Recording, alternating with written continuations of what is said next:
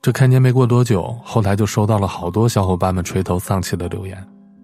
就像一位刚刚考完研的女生，她说她的成绩还不错，可是这几年卷的太厉害，除了应届毕业的、二战的，还有从大厂裁员的人、网络教育下来的人都杀到了考研的队伍里。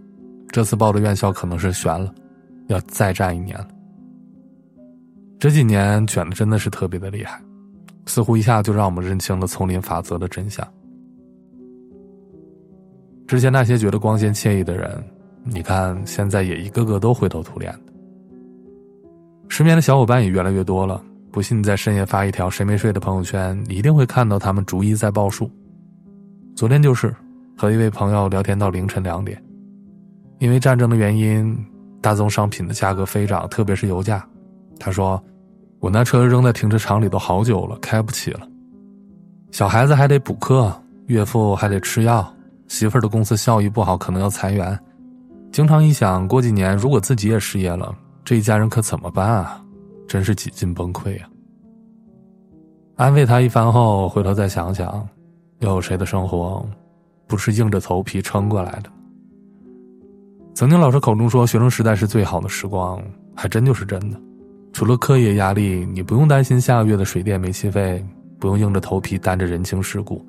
也不用忧心着子女、伴侣、老人的方方面面的压力，这些压力又很难说出口，话到嘴边刚想倾诉，往往就会觉得是不是很矫情，又只能悄悄的咽下，就像一杯烈酒，直冲喉头。怕就怕，种种压力就像是长年累月在树梢上的积雪，开始只是越积越多，直到最后飘来的某一片，彻底的崩塌。前不久看到了一个视频，刚进入社会打拼的年轻人没有多少存款，也没有一个安定的住所。当他加完班回家，已经是深夜，可他却连吃饭的时间都没有，只好在街上漫无目的的走着，看看有没有二十四小时盈利的便利店。不知走了多久，他停在了一个烤红薯的小摊前，面对了两块钱一个的烤红薯，他的身上只剩下一块钱的零钱了。他想砍一下价，老板却说：“你坐地铁少一块钱会让你上吗？”那个姑娘说：“那你能卖我半根吗？”最后或许是老板见她可怜，心生怜悯，没有要她的钱，便给了她一个烤红薯。镜头的最后是他吃着烤红薯，边走边流泪。如果你觉得这只是编造的片段，为了骗取观众的眼泪，那我给你讲一下我身边一个姐姐的故事。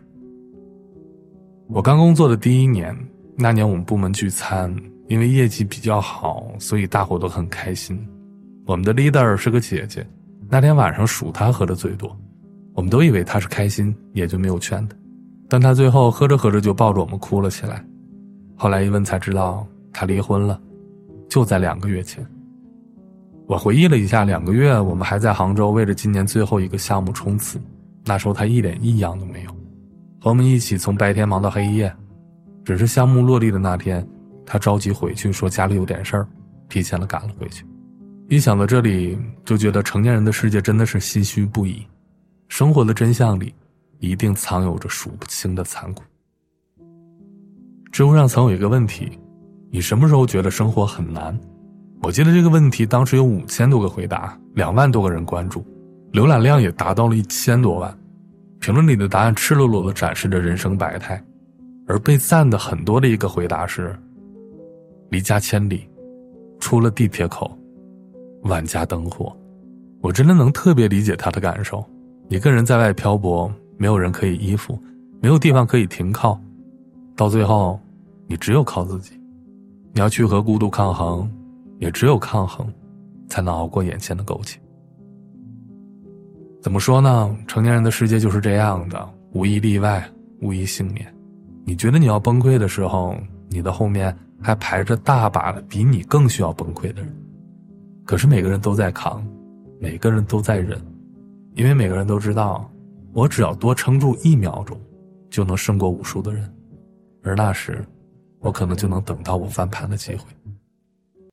人生的道路上总会有无数的坎坷在等着我们，可是我们总不能因为第一道坎儿上摔倒了就停滞不前，任性、耍泼、胡闹，这都是小孩子做的举动，大人们考虑的是。